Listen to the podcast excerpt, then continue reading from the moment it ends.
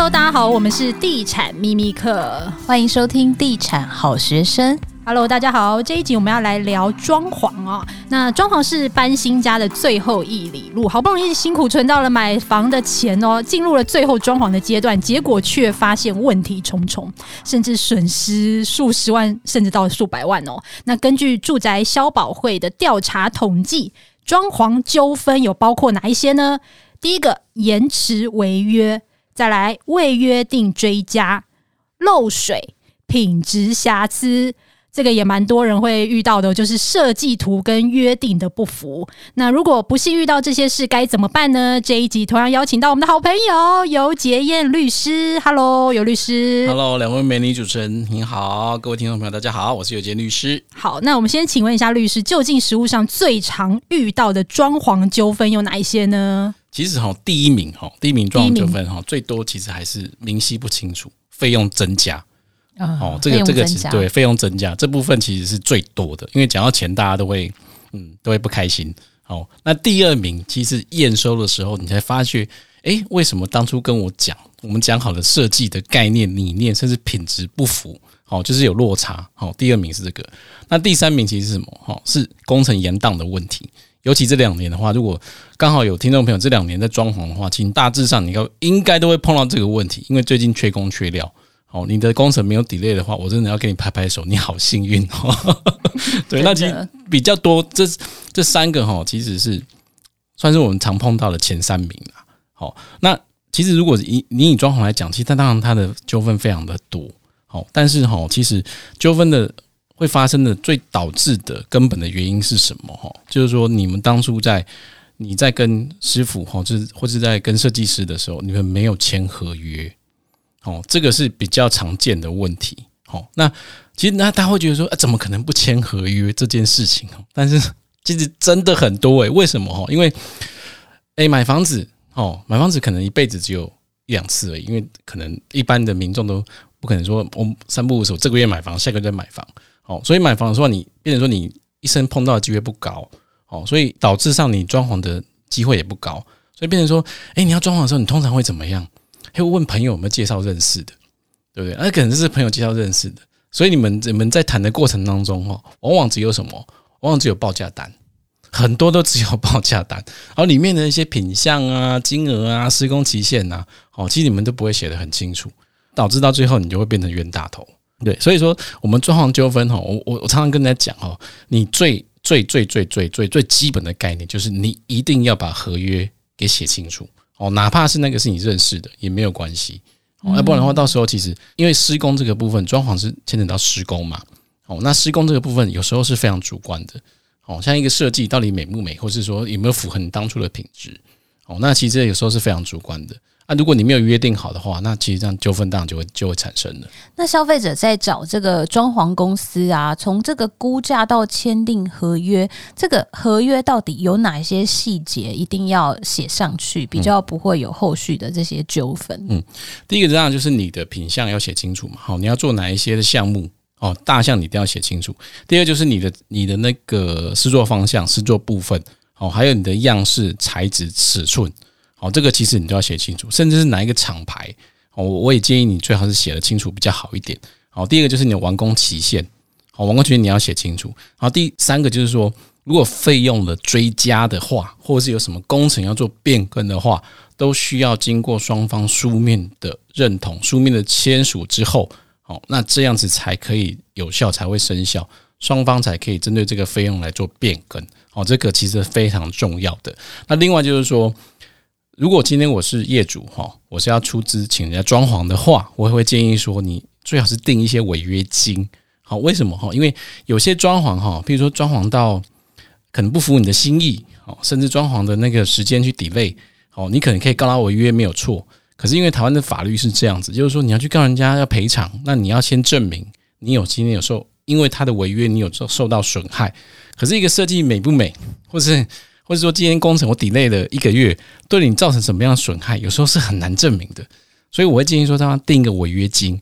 哦，当然也不是说我们今天定违约金就是为了要去赚取这个违约金，其实只是一个保障的一个性质，让你去保障说去 push 哦，这个装潢公司、这个设计公司，它可以依约来履行。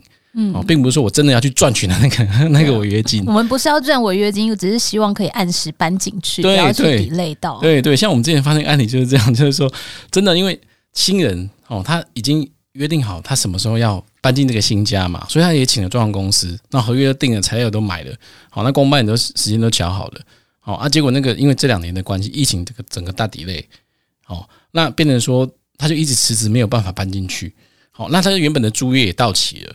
房东也找了下一个房客要来租了，所以中间那过渡时间的话，他就没有地方可以住，你知道吗？新人没有新房可以住，他就很尴尬。然后两个在那边吵说，那这段期间，哎，因为太太又不愿意去住先生家里面，然后先生也不愿意住太太家里面，可是家那家具怎么办？也没也没也没地方放。哦，这时候就可以回去听上一集，就是讲离婚的时候 财产分配的那一集要怎么办？这个这个就会离婚了，没有没有开玩笑。好，所以变变成他们又花了另外一笔钱，找临时找一个房子住，然后又或又多花了一笔搬家费用。好，当然这方面可能你可以跟装潢公司去求偿啦。好，但这个官司打下来就就很麻烦。装潢公司可能也会去跟你 argue 说，那你需要花到那么多钱去住住到那么好的房子吗？哦，那搬家公司要这么贵吗？对不对？那你去。讲这些费用的话，有时候就是挥不清楚，哦，所以才会说，哎，违约金是这样子是比较好。另外就是说，你的工程期限，哦，你也要定清楚。像刚我刚讲那个案例，就是因为他们没有定合约，没有把工程期限说我在几号之前月完工啊，对他们都没有定清楚，才会导致这样状况。他们哎，就是说他们当时是一个口头约定，就是说啊，我什么时候我们结婚了，所以他们就想当然了，这个装潢公司这个应该会在我结婚之前把它完成交屋给我吧。哦，可是我是没有这样想啊，他就会说，哎、啊，我有些不可抗力啦，或者怎么样的状况，我材料买不到，我订不到当天的状况，当天的那个天气状况不好，我也没办法施工。哦，他们这个可能也算进去，哦，就会扣掉这个这方面的时间，双方面的认知就会有落差啊，导致这样的状况。按照话诉讼的话，就是很麻烦的一件事情。记得我们上次有提到，就是有一个实际的案例哦，他就是当时他最后在要等着交屋的时候，发现那个冷气的。品牌跟当时约定的不一样，对，那通常这样子要怎么做？嘿，其实通常这样子的话，变成说他提供的工作物的话是不符合你当初约定的品质，对不对？那这样的话，当然你是可以去跟他做个球场，比如说他可能以次充好，对不对？那这样方面的，当然你可以要求他换呐，你可以要求他更换。如果他可是他不愿意更换的话，就皮皮耶，就皮皮耶，对，就皮皮的话，其实。当，你们你们私下协商，这是一个和解，这是一个解决方式。好，那其实现在比较建议的就是说，你可以去申请一个调处。好，像现在有一个比较专业型的消保团体，他们叫住宅消保会。哦，他们是可以帮你去做这方面的调解。哦，因为他们比较专业。呃，坦白讲，你说到一般的那种乡镇市调解委员会、区公所的调解委员会，他们那些调解委员其实有时候不是那么专业。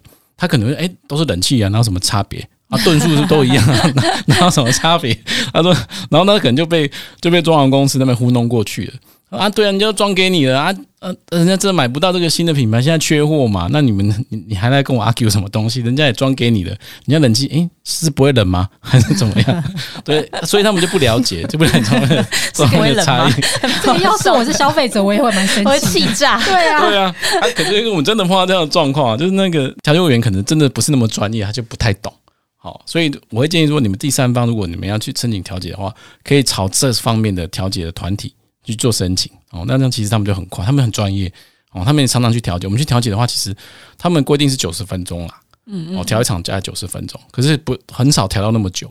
哦，大概是调个半个小时，他们大概诶就会知道说整个争议状况在哪里了。好啊，至少他不会问你说是不会冷吗？不会啊，因为我很火啊，好热，啊好热，我火大，我已经这么火了。好啦，那其实之前我就有看到，就是网络上有网友说，他砸了六百万找那个室内设计公司装潢，结果品质呢，简直就是惨不忍睹，不止地板毁损，而且连插座都没电，然后很多地方都没有完工。所以他就很崩溃的上网抱怨讨牌，没想到却因此呢遭到对方以妨碍名誉提告，这个真的是麻烦。对啊，所以如果像这样发现装潢的这个结果品质真的瑕疵很多，那这这个时候消费者应该要怎么办？看得出来上网讨牌好像不是一个很好的方法。其实、哦、律师就对了，对，没有没有。其实这个最大的问题是什么？最大的问题就是说，你们当初在点交在验收的时候。哦，你没有保存那个证据，哦，就是说哈，其实你在验收，像现在我们讲预售屋哦，在点交的时候，其实很多的那个消费者他会去找业务公司嘛，因为他们比较专业，对不对？可是装潢的时候，其实大家可能要思考一下，就如果真的你不是专业的人员的话，你在验收的时候，你最好去请一个懂的人来帮你验收。好，那当然验收的过程中，你最好是针对你所验收的内容品相，哦，你最好去做一个拍照录影的存证。哦，这样才能证明说，诶，的确当初验收的状态是怎么样？那结果我使用一段时间之后，而且就结果它就漏水了，哦，或是它木板就裂掉了，哦，这样你才有办法去做球场。哦，那其实相关来讲，就是说你在这种瑕疵哈，或是呃品质不到位的这个这个状况下哈，其实坦白讲，在后面的诉讼当中，的确哈，你要负举证责任，这个对你来讲是相当大的负担。哦，因为很多厂商他会说啊，没有，我交给你的时候就是好好的啊。对不对？是你自己使用不当造成的这个方面的毁损，这不是瑕疵的问题。好，那有时候你就会哑巴吃黄连，哦，你可能就只好认赔。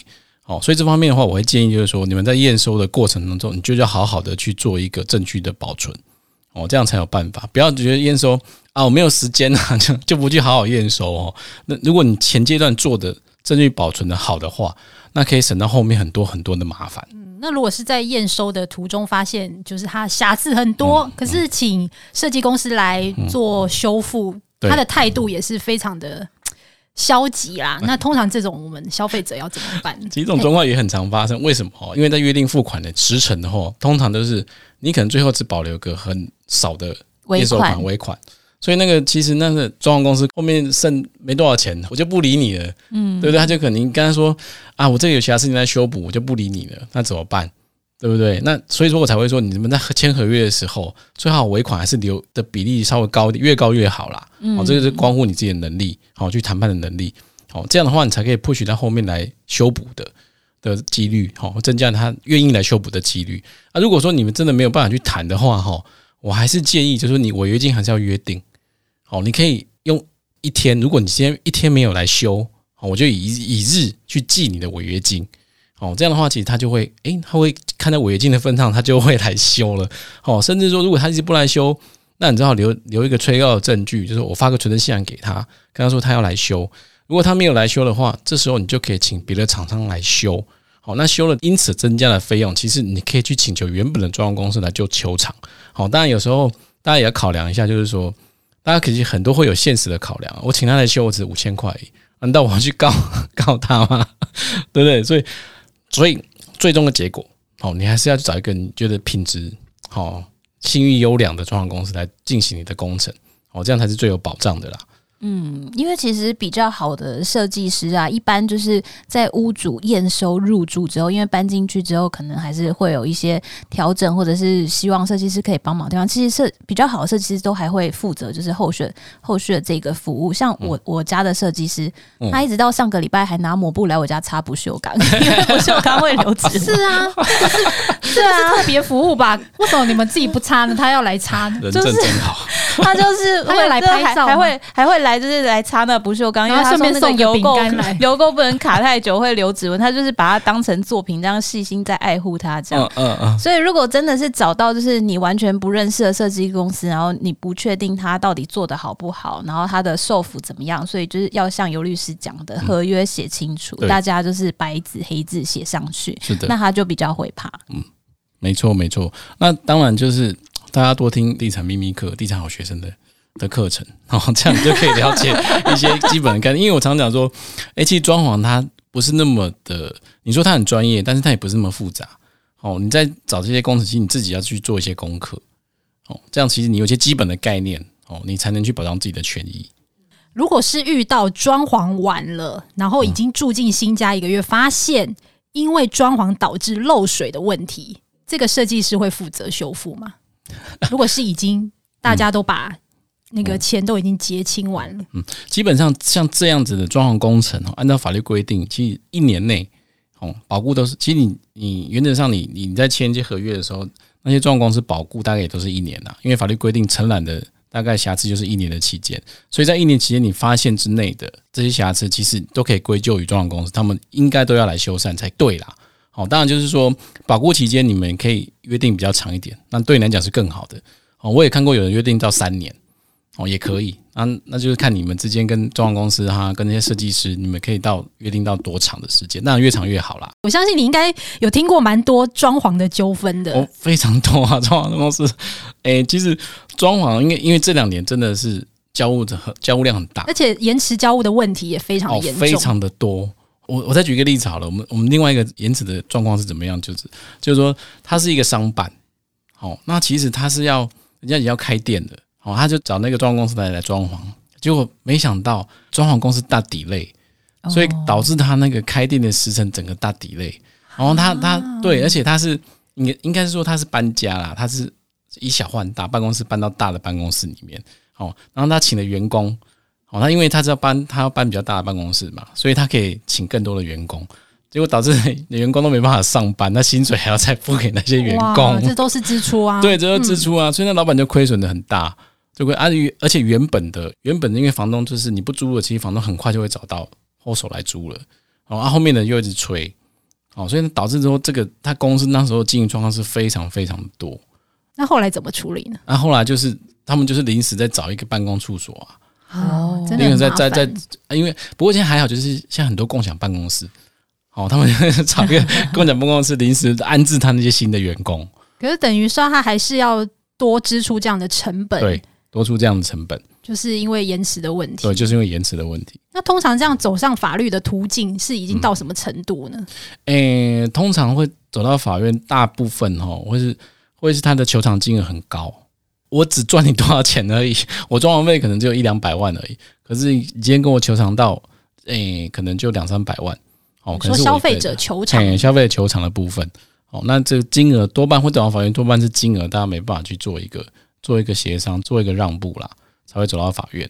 这个的确，合约真的要写清楚。我相信，其实也有很多人他是找朋友认识的设计公司，嗯、那可能想说，哎、欸，反正认识就不用写合约嘛，应该认识也不太会。最常出问题就是朋友的朋友了。对，朋友的，我真的碰到一个，就是因为是朋友的朋友，而且那个朋友是麻吉，又是兄弟那种。朋友的朋友的朋友最可怕，真的朋友的朋友最可怕。不要说朋友的朋友，连朋友都很可怕。对，然后重点是他，因为他。太相信朋友，所以他一次钱都先付了，因为沙里全部都付给他了，结果呢那个朋友的朋友就不见了，不见了，卷款潜逃吗？就卷款真的全款潜逃了。那我就问他说：“那你现在告他对不对？”好，请问你朋友的朋友名字叫什么？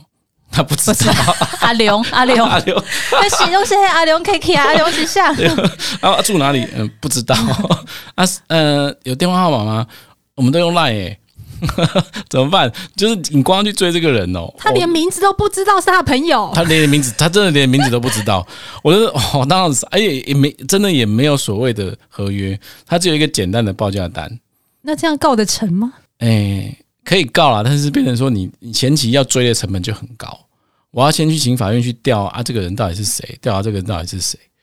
哦，那变成说你要第一个，你时间一定花很长，法院去调时间一定花很长，而且有可能同名同姓。哦，我们还是一一排除，哎，不是这个人，不是这个人，不是这个人。哦，除非你前期成本就会花很高。